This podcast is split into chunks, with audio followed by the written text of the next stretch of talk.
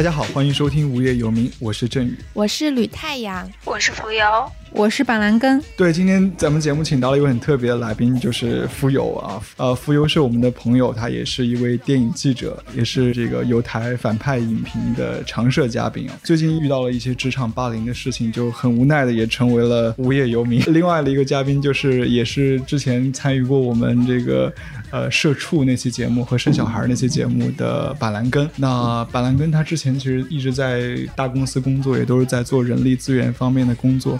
所以大家看到今天邀请的这两位嘉宾，可能也想到我们的话题可能跟职场有关。对，其实今天就特别想就从浮游遭遇到职场霸凌的这件事开始，去聊一聊在职场中的权力关系。所以一开始我想请浮游，可不可以跟大家去简单介绍一下你这次遭到职场霸凌的这个事情的这个经过呢？首先就是在这个事情发生之前，我从来。没有想过职场霸凌会发生在我的身上吗？是在事件发生之后，过了一段时间，我才意识到我是遭遇了职场霸凌。嗯，我的工作是一名电影记者，事件发生是因为一次所谓无底线的配合艺人方改稿的过程中，我跟我的直属领导产生了一些。分歧，然后我的领导觉得关于这篇稿件应该要维护艺人，而我对这个事情的质疑呢，他觉得挑战了他作为领导的权威，他就以说部门管理为理由，威胁逼迫我要主动离职。其后呢，我就连续经历了公开的侮辱、辱骂、霸凌，还有不合理的收入、稿费等等，而报社。层面始终都没有给我解除劳动合约，也没有任何实质性的解决，反而用了更多的手段来。逼迫我主动离职，并且他们把这次工作中产生的问题归结于说我跟领导的个人恩怨。事件到现在差不多已经有两个多月了吧。我的现状就是工作全部被叫停，然后几乎没有收入，对方还在以和解为理由无限期的拖延。所以现在这个事情就是这样卡住的。对，是。刚刚听你说，我感觉比较像是一个劳务纠纷嘛。就不知道这个过程中间有什么具体的霸凌的情节吗？比如说这篇稿件其实是我用了很多个月的时间约到的采访，在之前进行了非常多次的沟通，我一直表示说这篇稿件我做的很不愉快，对方是比较蛮横的态度，而且一直都不是特别的配合。但是报社方还有我的领导一直给我施压，说你一定要完成。但反而在事情发生之后，他会跟我说，这个艺人是他的好朋友，帮过报社的大忙，要以人际关系为重。甚至他跟我说，今后如果遇到相同的事件，他的处理方法就是会换一个记者来对接。我觉得这可能不是一个非常好的解决的方式吧。然后。在我提出了这些的时候，那对方给了我一些很无理的指责，比如说当天如果没有发布的话，版面空缺，全组都要被开除，这个责任需要我来承担的。我觉得这些是完全不符合事实的猜测嘛，我就觉得说可能这是我们在工作方面一个很大的歧义。嗯，其实这个事件发生的时候，我都觉得还是工作和业务层面的沟通。但是在之后，我在私下谈话中，我领导要求我说一定要主动离职，因为我的这些行为给他的管理乃至整个他团队都惹了巨大的麻烦，影响了其他同事的态度，还有整个组的工作氛围，甚至威胁到了报社和艺人的关系、普通员工的饭碗、前途这些。然后他就觉得说一定要杀鸡儆猴吧。然后在逼迫我离职的时候，他有提，比如说今后我们做不成朋友了，那会影响你未来的职业，还有会在你的离职书里面写上这段被报社开除等等。嗯，这些事情我后来在咨询了律师和朋友之后。发现是完全违法的行为，那我觉得可能这样的处理方式我自己不是很满意。整个事件的当中，其实我没有得到过任何平等的沟通的机会，也没有解释的机会，报社也没有给我任何的降级警告，我也没有造成过尽任何的损失，但是给我的反馈就是我一定要主动离职。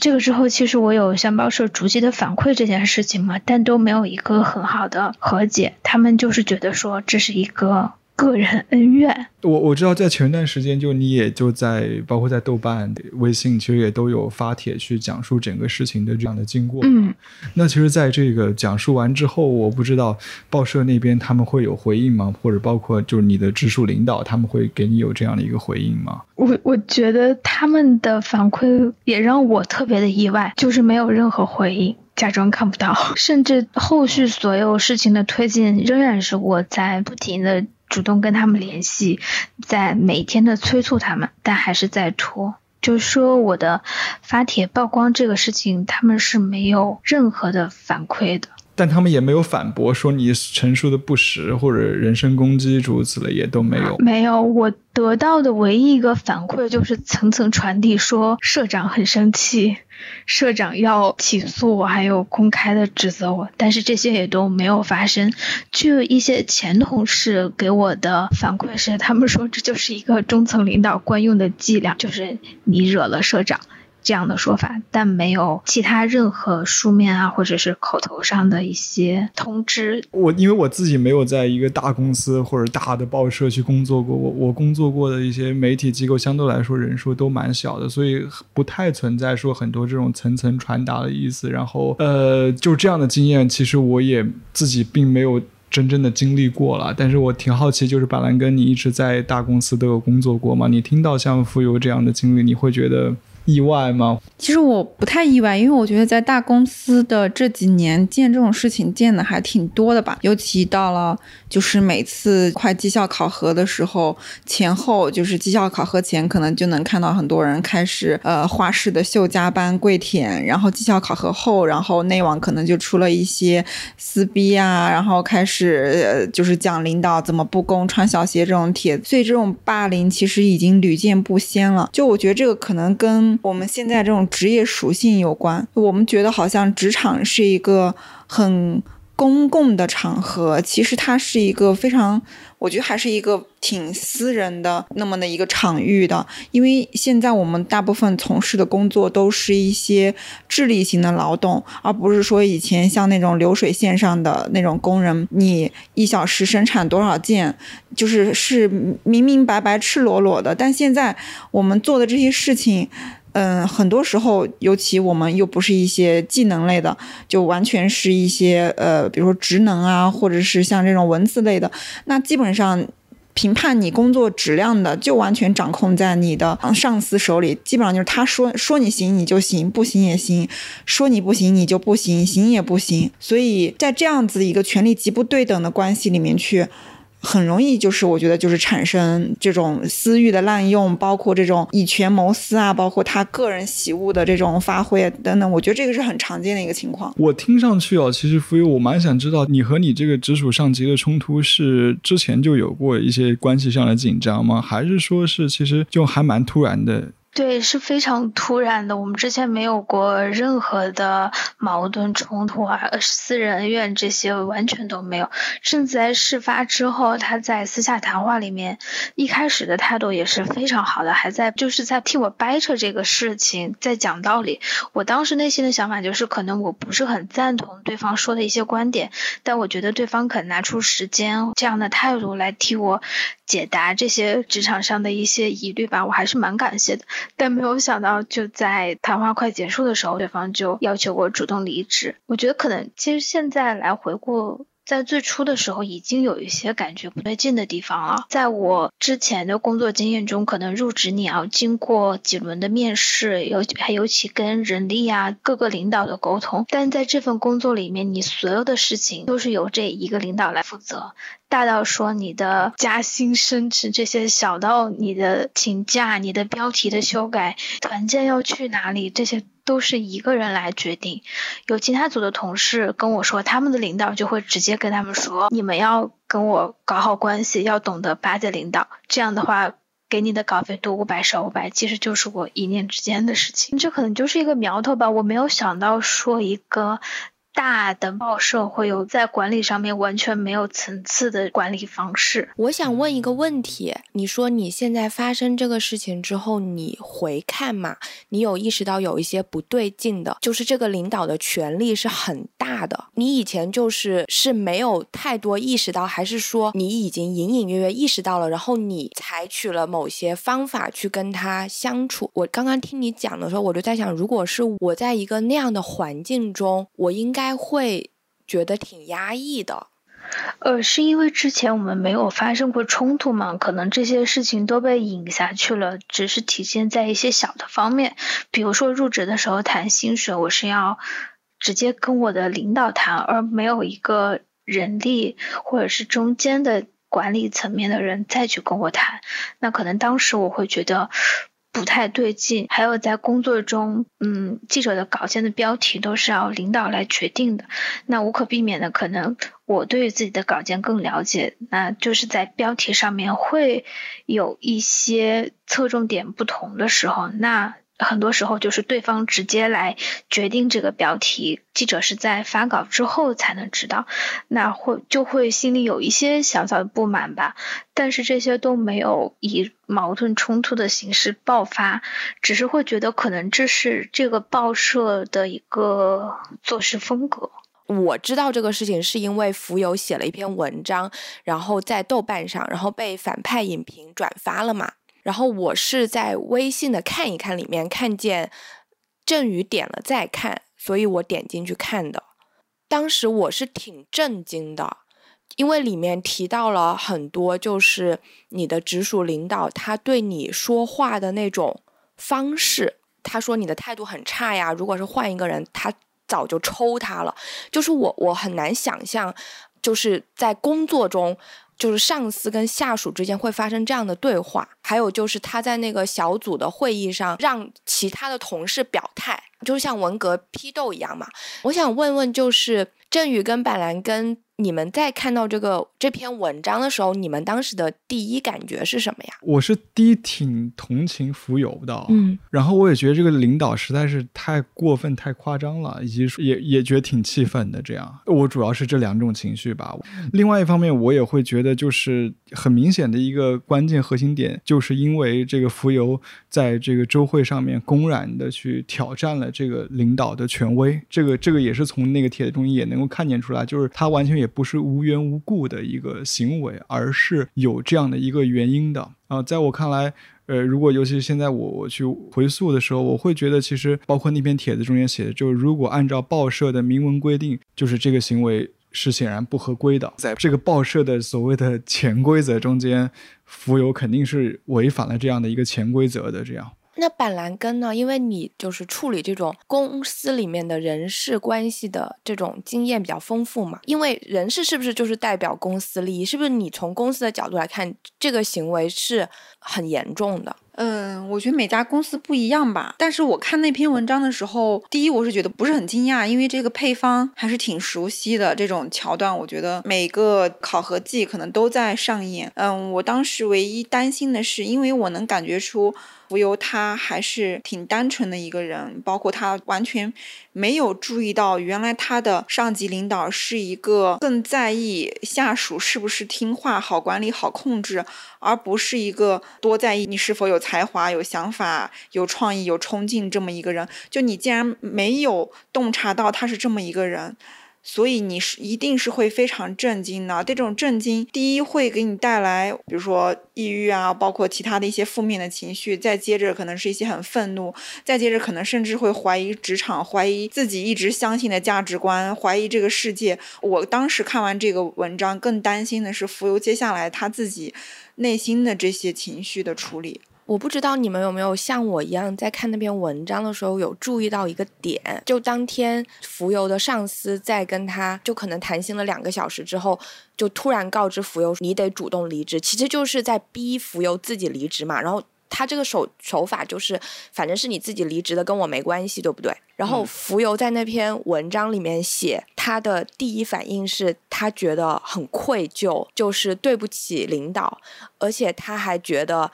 领导说：“要是换一个人，我早就打他了。”然后浮游觉得还挺感激的，就是领导没有打他，就好像他自己做了特别错的事情，然后领导还对他特别宽容。但是呢，浮游说他晚上回家之后咨询了律师，然后查了一些劳动法，他才得知自己遭到了很严重的职场霸凌和精神控制。然后当时我就在想，就是他遭到了这个霸凌跟这个精神控制。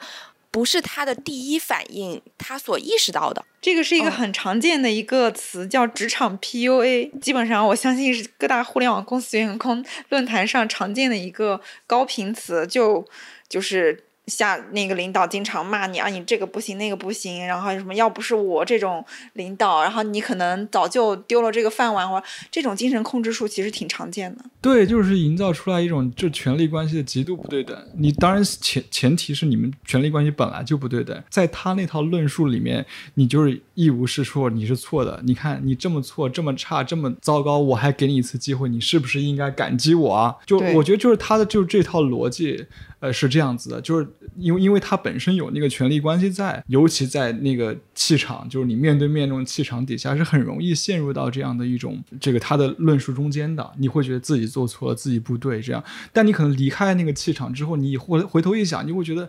好像我也没做错什么啊，凭什么就是那样？对，我觉得这种东西，我觉得可能我们都会有过体会。你跟一个人在一起的时候，他如果说话气场特别强大，你可能也会被他带着走。但你一跟他分开，你会细想，哎，不太对劲，这样。我觉得还有一个让我意识到这个点的是，关于这次就是艺人改稿的事情，所有的同事，包括这个领导本人和他的高层领导，都跟我一直在强调说，这件事情你做的没有错，你做的很对。但是你触及了我的管理底线，你就一定要离职。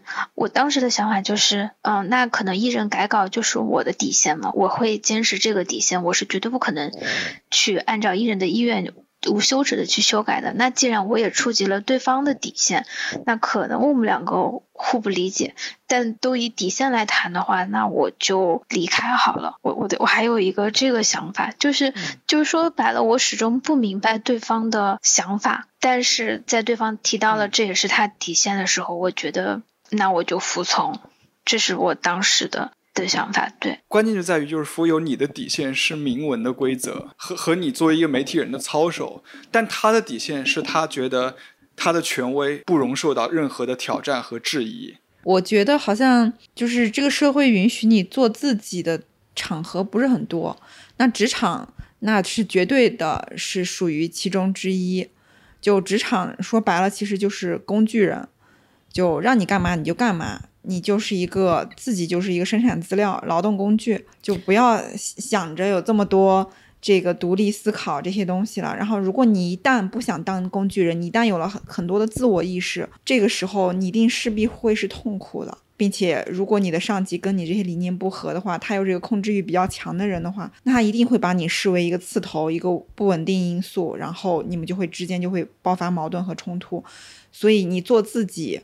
和做职场要求你做工具人，这两个一定是矛盾的。哎，对，其实我蛮想问，就顺着这个话题往下问，你们会觉得其实职场就是一个像一个小小的一个集权的组织吗？我觉得不同类型的这个职场应该是不一样的，也也有创业公司啊，也有像什么传销组织啊，什么都有。但我觉得越大的公司越难看到个人身上的东西，就是作为人的那种东西，然后更需要你。就是像工具人，像螺丝钉一样，就是别给我惹麻烦，有个普世意义上的这种这种。那大公司的创造力是怎么来的呢？我觉得有，起码在中国，很多都是自上而下。比如说领导说，哦，我们要做个什么东西，那可能因为我们大部分东西都是微创新，或者是去模仿外国已经有的一些东西。那底层的话，自下而上的，那可能就是一些缝隙，就是权力没有看到的地方，然后他就先猥琐发育，然后等他。跑出来了，然后领导才发现，哦，这个好像也挺有戏，好像也不错嘛。然后慢慢的就开始愿意给一些资源。但在一开始的时候，你要问领导，我可不可以做这个？那领导一定会不愿意担风险，说不可以做。所以一般能够自下而上创新出来的，那可能权力他没有绷得那么紧，他有一些让你野蛮生长的发育的一些地方。那是不是其实也要求那个领导是有他的能力的？不然不是每天都有很多人在背后骂他是傻逼吗？我觉得骂领导是傻逼不是一个很常见的事情吗？我感觉大部分职场人就是吃饭睡觉，然后骂领导是傻逼。我觉得这已经是一种常态了。我就想说，没有不傻逼的领导吗？可能市场化更强的一些组织，有一些领导。他即使有各种各样的问题，但他有一些专业性还是够的。但有一些真的就是熬资历混上去的时候，他其实自己也是一个职业经理人。尤其像一些大的这种国有企业的话，这摊的事儿也不是他自己家的，所以他其实他权力来源就决定了他的目标是不出错。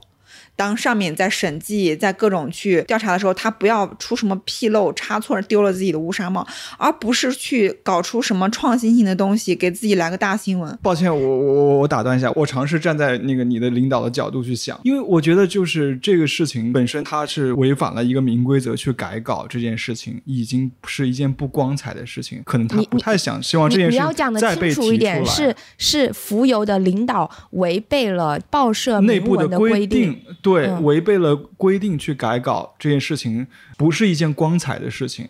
可能他就不想再让这件事情被提出来了。如果你公开提出来一件可能不是那么光彩的事情，他会不会在这样一个情况底下会觉得你就是在非常冒犯我的权威呢？这就是生动的演绎了什么叫恼羞成怒。对，包括他也说，这个艺人曾经过去帮过报社很大的忙。其实他已经暗示的非常明显，这可能也是一种呃私人的一种，甚至不是那么合规的一些操作。但是你还在就是没有 get 到他要表达的这个意思，就感觉你这个小孩是不是不通情理？就还是那么认真的跟我讲一些呃明文的纸面上的东西。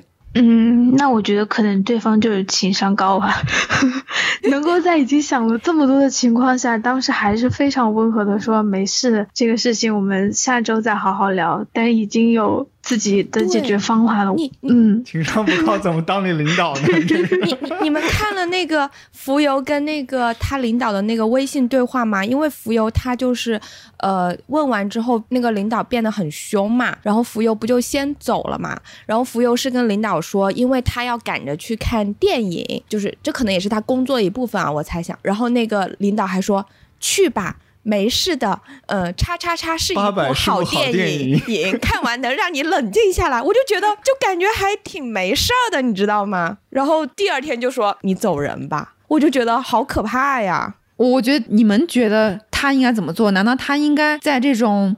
有迹可循的，能够截图、白纸黑字发出来的地方，就说一些非常尖锐的话，去把这个矛盾激化吗？他一定是缓兵之计，一定先把先把你稳住，因为他已经意识到你是一个较真的人，是一个跟他这种会变通的人，不是一路人的人的时候，他一定是采用这种这种伎俩的。他说什么做什么，他只是他的一种战术。你不要真的以为他说这个他就是 mean it，你们真的是认为人只有一张皮，因为你们自。自己只有一张皮，所以才会这样去理解他。包括对方，其实后来一直。就是他在逼我主动离职的时候，他一直说说你当时就是应该给所有人主动道个歉，这件事情就过去了，我也会当做什么都没有发生。然后他就越强调这点。道什么歉呢？我不知道，我好奇。就是影响了团队氛围。道什么歉？为什么道歉？我我就是因为你提了一个问题，影响了什么氛围呢？对，这也这也是我在问的。他说，那你就是影响了所有人，因为他觉得说大家可能或多或少其他记者都面临过这样改稿的事情，现在好像我。我显得很坚持我的稿件，那对于那些改了标题的记者，他们会不会就觉得说自己非常的怂，或者没有自己很猥琐？对对，要为这件事情我影响了大家的心情来道歉。然后我就会觉得说，很多人都并不知道我这篇稿子在面临的什么事情，我为什么要给大家道歉呢？而且是你还要事后找补说当时道歉，那就没有什么事情了。对，那可能这也是一种战术，情绪对，这明显是一种，嗯，这明显是一种。战术就是你。他这么说的时候，你还真的去思考了，就可见你有多单纯。他其实说这种话，无非就是想加重你的内疚感，以及你看，这已经是过去的事。如果你当初道了歉，我就会怎么？这已经时光无法倒流了。所以他其实就是用这种话术，把责任都推到你身上，是因为你当初不会做人，没有道歉，所以你看我已经仁至义尽了。就他这种东西，简直就是我觉得是一种很恶心、很会心理去把这个责任推卸的一种人。你不要再就是去真的去理解他字面的。意思了，他其实只是想让你加重你的负罪感而已。哎，我记得曾经有人不知道是谁给过一条建议，说怎么样远离职场或情感上的 PUA，其中有一条就是不要老是去琢磨对方在说什么。对。他说的所有话，其实其实都是 bullshit。他，你问他，他甚至自己都不记得他说过这句话了。其实也许他就是他自己不爽了，包括他自己觉得，呃，这个东西是他的一个痛脚，你捉住了，还一直的在呃较真，打破砂锅问到底，他不爽，所以他就把这个东西放大到，哦，你影响了团队，你想到了其他人利利益，就你你真的不用再去分析他说什么了。那如果情商高的应对这种人应该怎么样？嗯，我情商。没有那么高，包括这些以上我悟出来的东西，也是我经历了很多头破血流之后慢慢琢磨出来的。然后我的一种方式可能没有那么积极的进攻的，就是我也要恶心回去他，毕竟这个段位和这个道行不在一个 level 上。我可能更多的是，啊，我知道他是这样的人以后，就心里就。跟他说多说一秒钟的话，我都嫌恶心，就解离，就是基本上就是一个麻木工具人的状态。就我赶紧把我的活儿收拾收拾，然后就撤了，然后就无心恋战，然后就觉得我拿稳我这个二两饭票，就是我自己的这个工资，然后我就就赶紧别在这地方跟他纠缠了。我差不多就是这种心态，别把我的情绪带入到这个地方。所以在板蓝根看来，呃，这个领导他这么愤怒，就是因为他感觉被冒犯了，对不对？其实也没有什么实质上的事情，是不是？我自己的揣测就是，他已经隐隐的嗅到了你身上的这种危险的因素，就是跟他对跟他不是一路人的因素，他觉得有你这样子的下属，将来会成为一个定时炸弹。会带来更多的，甚至你现在发帖在豆瓣上，你越发帖就越印证了他对你的判断。他就是觉得道不同不相为谋，就想把你这种异类从他队伍中踢出去。但但他为什么一定要用这种方式来踢走浮游呢？那还有什么方式呢？还有什么是不花钱的方式？然后他说，比如说他让所有同事都对这个事情表态，什么换个人我就抽他了，哎，我都好难想象一个，我觉得这可能就是他会这样子这份。工作的风是吧？风格吧，因为我有听其他的前同事说，他们在其他部门也经历过这样的事情。可能在领导层，在这个报社解决问题的风格就是这样，方式就是这样，包括所有的克扣克扣工资啊、辱骂，对对对，大家都跟我表示说，这种公开的批斗会，我不是第一个经历过的。说白了就是他就是社畜，就是他根本不 care 你的感受，他知道这样骂可能不对，但他根本就不 care 你是不是开心，是不是不舒服，是不是心里有什么不痛快，他根本不 care。但这样对他自己也不好呀。我觉得你们的文化基因是不一样的，吕阳，就是你觉得他对自己不好，他不一定这么觉得，他觉得像你那样想才是对自己不好。就他觉得他掌握权力、呼风唤雨、为所欲为的感觉非常好。就每个人对于定幸福的定义。不太一样。嗯，呃，我稍微转一转话题哈，就是我想问问你们，觉得这个职场霸凌或者说职场 PUA，它和这个办公室政治的之间，它有没有一个明显的界限呢？办公室政治其实核心就是利益嘛，一般都是说权力职位相对等的人，然后因为一些在工作方面去争夺一些资源，然后形成了办公室政治。我在之前面试某某些公司的时候，还会被在职的同事提。提醒说我们公司办公室政治很严重，或者说我们这边完全没有办公室政治，然后以此为推荐理由。但我觉得这些都是在工作之中去形成的。嗯，但职场霸凌其实是来源于职位上的差距嘛，一般都是高层的人向低层的人来施压，而且也更针对于个人来说。然后它的种类可能也也更多吧，有一些是赤裸裸的攻击啊，不够。公不待遇啊，还有一些就是非常不易察觉的孤立。我觉得办公室政治，因为我一毕业就进的是互联网公司，所以我觉得这个办公室政治，我不知道它是不是一种新型的办公室政治，因为大部分的人都是在拉帮结派，或者是这个是典型的办公室政治啊。但其实，因为我们做的这个工种，可能就很多时候彼此之间，呃，你一个组的同事之间。可能没有什么竞争性，就，但是可能在打绩效的时候，也都是跟着你的这个业务的整个的这个这个表现来的。但是我感觉现在这个新工作呢，就是我觉得这个都是对比的。我跟另外一个从呃央企过来的那种传统央企过来的跟我说，这里已经是完，已经非常非常的扁平，没有办公室政治了。嗯，就讲他们之前那种多么多么的严重。嗯，但是但是我从互联网公司来到这里，但仍然会对于很多现象是觉得。就是不可思议的，比如说，真的就是看到这个员工给领导端茶送水这种情况，所以我觉得这个东西，这这个东西可能是要对比才有发现。但职场霸凌，我觉得这个是更个人一些的东西，就比如说他就是 personal 的去去针对你，就是明明就是呃你做的这些东西没问题，他可能也要刷存在感，挑几句毛病，然后在当众的指责指责你。就是所有人都知道这个领导不喜欢你，不对付你，然后这种情况，我觉得有点算是职场霸凌。我很难回答这个问题，因为因为我可能工作以来经历过最办公室政治的就是我的第一份工作，但我实在是太迟钝了，我没有意识到那里有办公室政治，也没有意识到那里有职场霸凌。我当时就是觉得自己做的不好，不适合这份工作。我觉得不是你迟钝，是你才第一份工作，你都没有对比，你肯定不会发现了。然后等到我第二份工作的时候，当时我们的有一个上司，他说那份工作的氛围是他工作以来遇见过氛围最好的团队。但我当时因为也没有对比，所以我当时。的确是挺好的，但是我没有意识到他说的最好这个意思。然后直到我在工作这么多年来之后，我有意识到我的第二份工作的那个工作氛围是多么的好。然后接下来的工作里面，其实你们说的办公室政治，呃，我多多少少是有一些察觉的，但是我不知道你们是什么样的性格，就是我会很本能的离他们很远。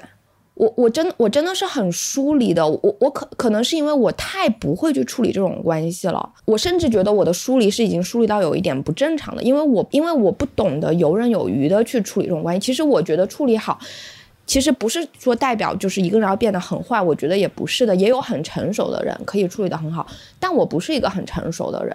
板蓝根呢？你是怎么去 handle 这种办公室政治的？你一开始的性格也是非常直接的吗？我觉得我的职场应该是挺高开低走的吧。我一开始的时候，嗯，就是做自己，就是做自己的时候，我觉得周围的人也都挺喜欢、挺接纳的。我觉得可能是因为我是一个。应届毕业生一张白纸，然后跟谁也没有利害冲突，所以他们看到一个人就是挺傻呵呵的，然后也挺放得开自我的，然后就觉得人畜无害吧。但后来我觉得慢慢接触了更多之后，我发现了这些东西之后，我我其实我自己意识到我的，嗯，我一部分是挺渴望影响力的。就是如果比如说领导找我吃饭啊或者什么的吗？我觉得我应该是不会拒绝的。但是嗯，当这种事情也没有发生哈，然后慢慢的就是我可能就也经历了一些事情以后，慢慢对这个职场比较失望之后，我可能投入的这种情感越来越少了，我就慢慢就理解成为，哎呀，就是打打份工嘛，就是。想要这么多干嘛？就是想那么多干嘛？就是你大周末的你自己干点啥不好？你就是外面的这个电影不好看吗？还是这个街不好逛啊？还是什么？还是手机不好刷呀？你为什么一定要去跟这群人搅和什么呀？所以慢慢的我就开始变得很被动，也就是说，我就就是处理好自己的事情，然后就迅速的离开这个这个场所就好了，就没有再去多纠缠这些东西。嗯，明白。那浮游呢？你是怎么去 handle 这些办公室政治的呢？我之前的工作氛围跟这份工作是完全不一样的嘛，因为我刚毕业的时候就去了豆瓣。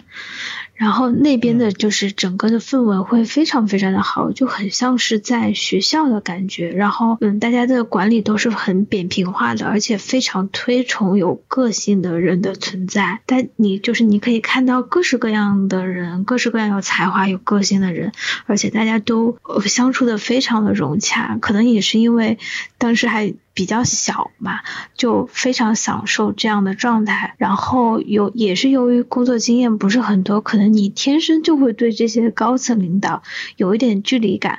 那当时想的就是我做好我的工作，然后我跟我的同事好好的相处就可以了。然后是到了这份工作的时候呢，我会觉得说好像跟我的同事有定有了一定的距离。一个是年年龄上面，我的同事会稍长一些，很多都成家。了，他们会讨论一些育儿啊这种的话题，我会觉得说没有办法参与到讨论里面，而且有一些人的状态会确实会已经比较疲惫了吧，对这份工作。那我对大家的要求可能就是我们好好的把工作完成，比如说这份工作其实在稿件方面我的自由度还是比较大的，那我们就好好的去。策划一个选题，做好采访去执行它好了，会下意识的避免这种与同事之间更多的交流。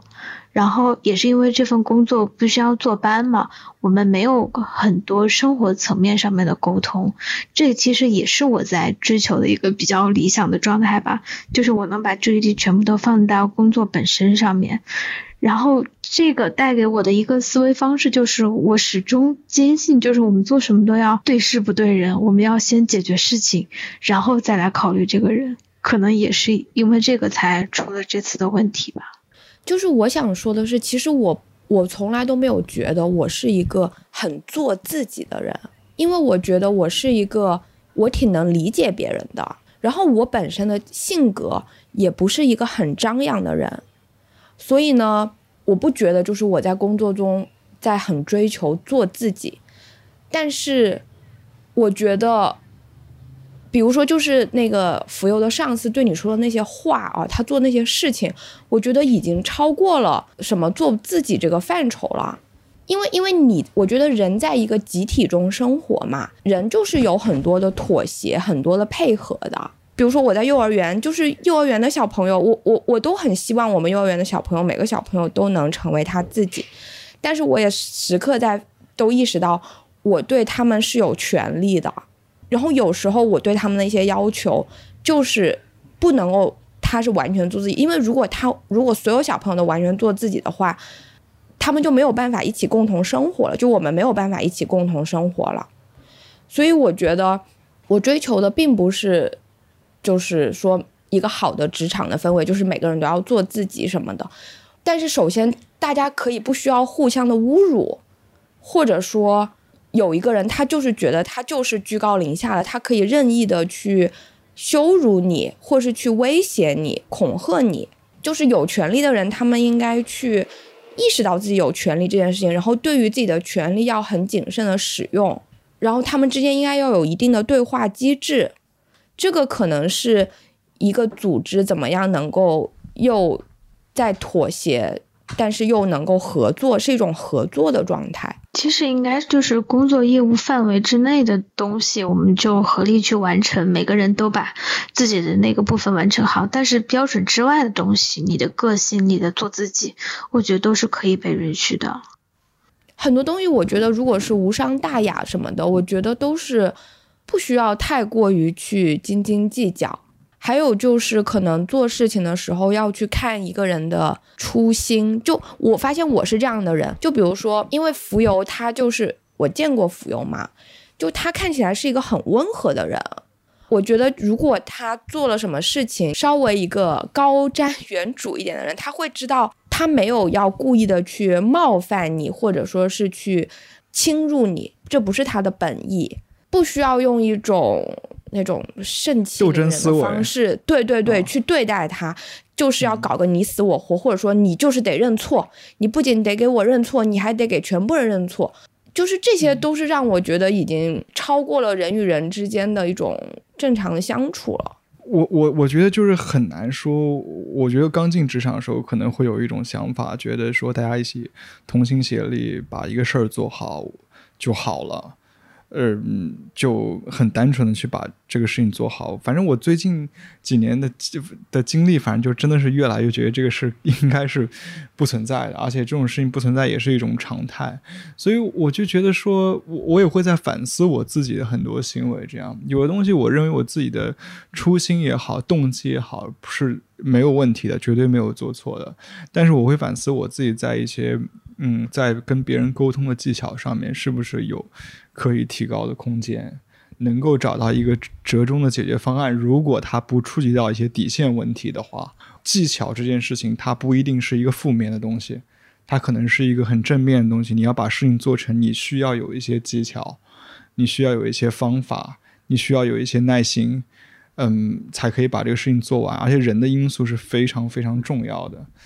对我，我这我我我是近年来对自己是是有这样的一个反思的啊，而且就像我一开始的一份工作，我可能不顾一切的特别一门心思的去投入去做，投入的时候，其实对于这份工作有非常非常高的一个预期，那这份工作如果不能满足你的预期，你就会产生一个很大的一个心理落差，进而会觉得非常非常的失望。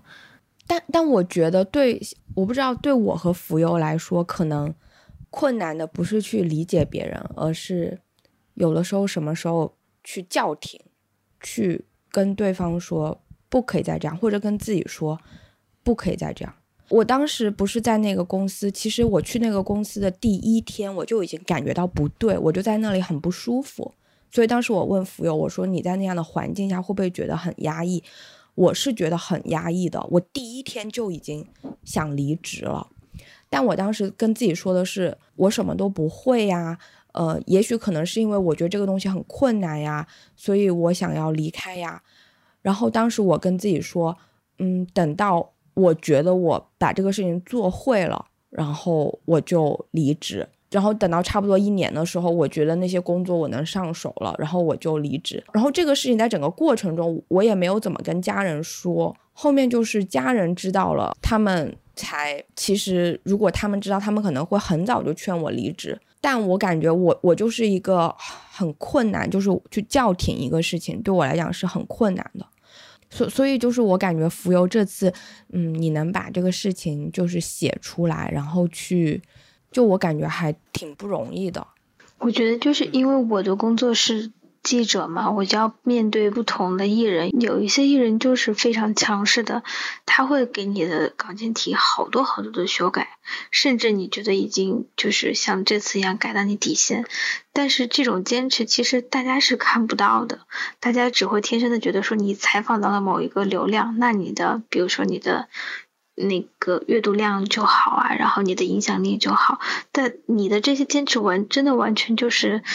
只有你，你和艺人团队知道。那这个底线到底什么时候要守住，其实是一个非常模糊的界定。可能我的判断就是，我要保留我某些内容，还有就是他的行为真的到了我触及了我的做事底线，就这样。那么到底这个底线到哪里，其实也是在不断动摇的。我觉得就是工作的越久，这个底线就是会越来越低。就刚刚板蓝根他不是说。嗯，可能时间长了，他想要待在一个地方，就是可能融入那个公司的机理嘛。然后我就在想，比如说我我我之前不是都在问说，为什么就是浮游的上司会说这样子的话，做这样的事情？可能有一个原因是因为他知道他不会离开这个公司了。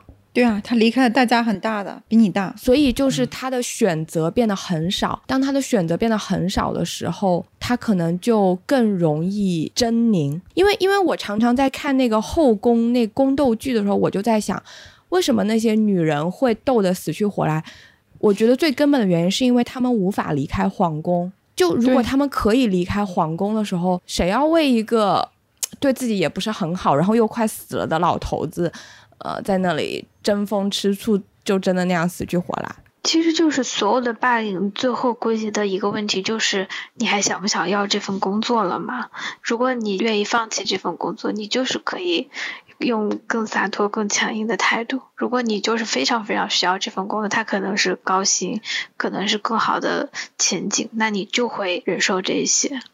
这个可能跟你本身的性格有一部分的关系，但还有一部分就是这份工作是的职业前景吧。就我比较悲观，就是我可以不在乎这份工作，但是我换了一份工作，它真的又会好吗？就关键是我不在乎的是工作，但我在乎的是，呃，一些正义啊、公理呀、法治啊这些东西，这些东西是缺席的，就是你还是找不到一个。说理的地方，你放弃了这份工作之后，又能怎么样呢？所以我觉得，就是有时候我待在这里忍气吞声，或者我没有离职，不是因为我还能够忍，而是因为我知道没有什么区别。包括我们没有任何法律去裁决职场霸凌。比如说我这次事件，其实我的相关证据准备的已经非常充分了，但是。任何的劳动仲裁或者是纠纷调解部门，他们能够打的点还是你的不合理的薪资收入，还有五险一金这些的问题。至于霸凌这个到底要怎么界定，什么程度才是构成违法，根本就没有相关的法规。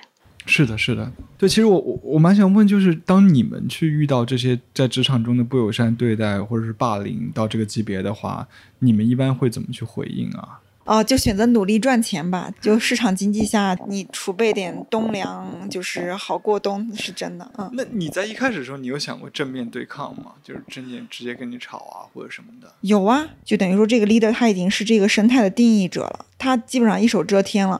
你们有没有想过绕过他？往更大的这个管理者那里去，像告御状一样去上诉吗？越级汇报。对对对，但是你其实你会发现没有用的。这个组织能允许这样的人存在，他在这好好这么多年，其实他的存在就已经得到他上级的默许了。他能够那么有恃无恐的对待你，说明整个他这个制度就已经这个环境都是出了问题的。然后当你意识到这一点的时候，你会发现其实他这个东西。全部都是一叶知秋，一个个俄罗斯套娃套上去，然后你就大概知道是什么样的情况。然后你是你是绝望的，你甚至会觉得我在这里，我我要在这里再多浪费一点情绪和心力，我我怎么我才是傻逼？就这种感觉。但你真的能做到吗？你天天去在那个工作中间，你真的能不为他浪费一些情绪或者是精力吗？嗯，我在尽量的做到。就比如说我领导跟我，比如说星期六我看电影的时候，夺命连环 call 过来，然后我加班。我怎么样？我能怎么样？毕恭毕敬的说啊，好的，领导什么什么的，这样交代做好交代的事情。但是呢，我放下手机，也许对着这个已经结束通话的手机破口大骂 n 多遍。但是这这可能只是我发泄一个情绪的方式。但是我仍然知道，我他是我的衣老老实实加班吗？对啊，他是我的衣食父母。我是一个无产阶级的劳动者，我既然要这份收入，我就是得这样子，不然能怎么样呢？你换个乌鸦还是黑的。就就是这样子，那那这个世界，你你你你就注定要去这种地方去打工的，你你找不到你理想中的那种乌托邦的，好绝望啊！是这样子。那吕太阳和浮游，那你们有这么绝望吗？我的想法其实就是 抗争到底，就是比如说像原则性的问题的时候，我。现在的我比初入职场的时候，其实有了更成熟的认知了，所以我会希望说，能够用更理性的、更合法的方式去解决，而不是说忍气吞声。比如说这次他有威胁我说，我会影响你之后的工作的生涯呀，今后的工作，我有意识到这个问题，但我就想。大不了我就转行嘛，我也要跟你抗争到底。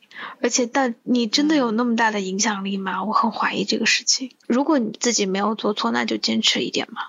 我支持你，就是让自己爽，不要就是咽不下这口气，就是不要憋着，让自己爽最重要。对，其实我这个事情之后咨询了很多的律师嘛，大家都说你要考虑这个性价比的问题，就是你抗争到底能够拿到多少的。经济赔偿，因为法律上是没有办法裁定说霸凌道歉这个事情的，只能从金钱方面来入手。那比如像我现在来这份工作时间不长，其实我能够要到的合法赔偿很很少，但是我要我会耗费几倍的心力。那律师就会建议说，你要不要赶紧找好下一份工作？到时候哪怕你主动离职，面子上面也。过得去，或者说不要在这个事情上耗费太多。但我的想法就是，嗯，要争一口气。但是在这个过程中间，你会觉得自己被拖得很难受、很消耗。有啊，这就是代价呀，就会有很多很多人不理解你，包括最早发帖时候，网上也有可能是水军啊，一些谩骂呀，然后大家站在不同的角度去指责你啊，这些都有。但是我觉得是意料之中的事情嘛。嗯，反而是发帖之后，让我更坚定了说要继续再坚持一下的这个想法。但是我收到你你收到的回应，应该大部分都是绝大部分都是支持的，对对？是。然后还让我很诧异的点就是有那么那么多的人经历过相同或者相类似的职场霸凌的情况，有很多是那种感觉看起来很强势的人，然后有一些是那种感觉是从事艺术领域，你觉得离职场霸凌这个事情很远很远的人，其实都在经历这些，但是大家都没有说出来。我觉得有更多的人发生，可能这个事情才会有更好的解决吧。嗯，对，其实我其实蛮想问，就是刚板蓝根提到，我们每个人都是相对一个庞大的、有结构如此分明的一个组织来说，我们每个人是一个很原子化的个体，这个力量在组织面前其实是微乎其微的。我们能能通过什么样的方式，能够让自己至少觉得有力量一点呢？我觉得我们现在在做的就是把这件事情倾诉出来，让更多人知道。这个过程本身就非常有意义，就是一种方式，就是通过网络来结社的一种方式，然后找到更多跟你有共鸣、有相似经历的人，我们一起来交流这件事情。这个本这件事情本身就就是有力量的，包括让更多的人来围观，这种围观本身也是能带来更多的力量。所以，所以我可不可以这么理解，就是说，其实浮游你发帖的时候，其实。的预期可能也并没有定得很高，就是说他们报社或者是领导那边会跟你道歉，给你一个最理想的赔偿。完全没有，我只是希望他们能够不要再假装看不到了，跟我有一个正常的沟通就好了，有一个正面的沟通交流，没有说想这个事情马上能够妥善的解决，没有这么高的预期。对，那我其实蛮想问一下浮游，就是你你在这个发帖前后。就是公开这件事情前后，你自己的心态会有什么样的变化吗？呃，有啊，发帖之前就是各种崩溃嘛，因为当时报社也是一直拖着，没有任何的解决，然后我就完全处在一个工作停止，然后生活停止的状态。到最后，我我就一直在怀疑，说那是不是我理解错误了？是我领导是好意的，我没有理解。但是还好，我当时就是在。就是周会上他公开骂我的时候，我有录音嘛？我就是要靠不停的去反复听那个录音，来确定我后面的理解没有什么问题。但是听那个其实真的还对我蛮，就是伤害还挺大的吧。反而是发帖之后，就是我有遵循律师的建议，说一定要保证这些事实全部都是清晰准确的。然后在我准确的呈现之后，有更多的人。站到我这边支持我说我没有做错，我的心情才好了很多。我我其实因为这个事情，我想到很多那种被性侵的女生，她们的报道里面常常也会提到一点，就是她们都是需要一段时间来确认自己被侵犯了。我觉得这个跟我也挺像的。当然，浮游可能你快一点，但你首先你也是被别人告知的，你才意识到嘛。然后最开始我看你那篇文章没有看的那么细，就是我当时没有注意到你写那句话，说我晚上回去，然后咨询律师，得知我经历了很严重的职场霸凌，还有精神控制。我当时是没有看到这句话的，但是呃，第一次就是振宇看到这篇文章跟我聊起来的时候，他就是用了职场霸凌这个词，当时对我来讲还蛮突然的，就是他好像这个总结一下子就为这个事情定性了。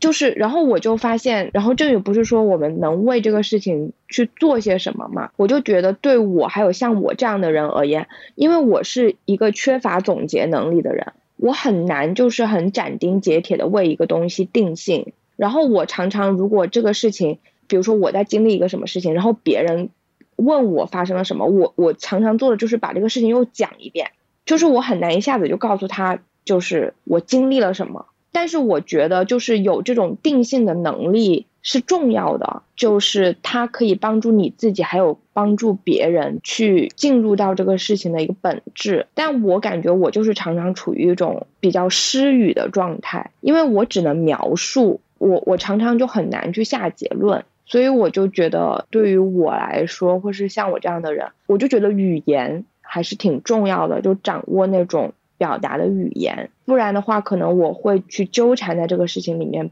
就把它陷得很深，然后反复的去思考、去琢磨，就到底是怎么样啊？最后可能变成一个各打五十大板的事情，然后这会削弱我的行动力。其实我记得你上次讲说你。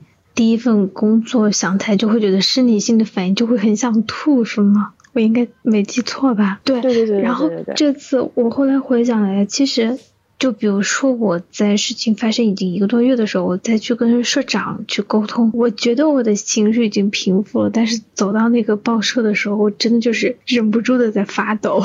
然后那个社长说：“你讲一下你之前遭遇过的事情，因为他没有听到过我本人的描述。”然后我以为我已经控制的很好了，结果我就爆哭，爆哭就完全控制不了情绪的。当时在周会上也是，我我非常希望能我们能够有一个至少我自己的状态是在控制内的。然后我就真的是在边交流边狠狠的捏着自己，就让自己不要哭出来。但是到最后就。完全崩溃了，可能就是你刚刚提到，就是女孩被性侵之后的就反应，可能我突然就明白说，好多人为什么在遭遇这些之后就想要不了了之了，因为真的还是挺害怕面再去面对这个事儿的，就是哪怕让我今天再去那个报社，我可能心里还会有一点抵触，包括现在我我是绝对。此生都不愿意再见到我那个领导了，不管是什么样的方式，内心还是有阴影的吧。而且我这个可能相较于更多那种遇到性侵的来说，都算是非常非常轻了。但是这个是对你的影响就是抹不掉的。我我就是感觉有的人他能够去表达、去据理力争，就还挺好的。然后我这方面的能力是比较弱的，但是我我觉得就是。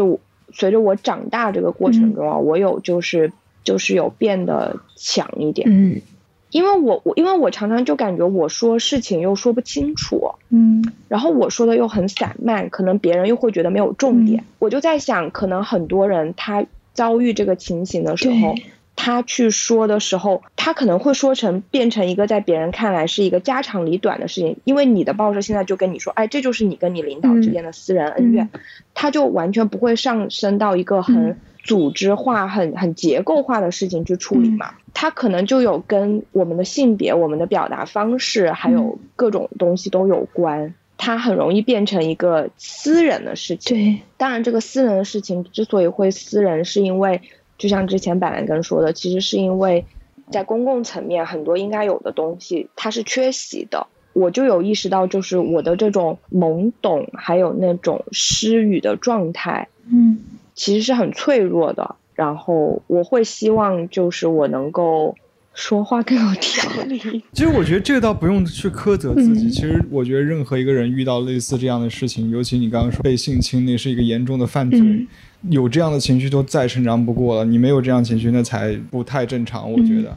所以这个时候你可能需要其实是一个第三方的人去带领你去据理力争这个事情，这样。对，所以我觉得那它不是不是你一个人需要去承担的东西，而且本来就不该是你一个人去承担的。就像板蓝根说的，我们都需要枕头。那有什么枕头呢？什么是可以成为枕头的？可能朋友啊，家人。对，你的支持系统。聆听的陌生人。那些围观的人，就说你需要一个支持系统来吸纳你这些挫折和这些情绪，因为这个社会上缺乏这种支持系统和寻求这种正义的这种渠道嘛，所以我觉得个人的领域一定要有这种支持系统来吸纳你这些情绪。是，其实我我我自己在做这个节目之前，我都会有一些这个怎么说，有一些迟疑，就是再去问浮游这段经历的时候，其实是不是其实。对于你来说，也是一次再一次去回忆，又一次伤害。嗯，不会，所还好。嗯，可能我最伤害的应该就是去跟报社的更多沟通的时候吧。但其实其他人还好，也是发帖之后讲一个很积极的事情，就是我几乎得到了我此生认识的所有人的支持，从小学同学到不同年龄段的同学、同事、朋友，大家都来。跟你站在一起去面对这个事情，这个也是我完全没有想到的。就有可能有一些还是，比如说已经很久很久没有联系的，或者我们曾经闹过一些小别扭啊什么的，但是在这样的事情面前，就是会有非常非常多的人来站出来支持你，然后真的也不需要抱持着什么所谓的给别人添麻烦的这个心心情吧。一开始我也会觉得是这样，甚至都不想让太多人知道这个事儿，但是在这种时候很极端事件的时候，你就是需要。很多人给你的帮助，可能是一些精神上的，可能是一些法律上的，还有一些他们自己的经验，这些对你都特别特别的重要。所以这个时候，你不要拒绝任何人给你的帮助。对，我觉得你说的非常对，我自己也有一段跟你挺类似的经历。然后那个时候自己也感觉很糟糕嘛，然后也很容易陷入到一种自我怀疑。后来也是跟很多朋友去分享自己的经历，才会觉得越来越有力量，才知道怎么样更理性的去处理现在自己面临的这种困境。对，所以我觉得这种共同分担是非常非常重要的。好，要不然咱们节目今天就先录到这里，也非常感谢浮游和板蓝根。最后也希望就是浮游这件事情能够有一个好的解决吧。谢谢大家。We got to fight the powers that be. Fight the power. Fight the power. Fight the power.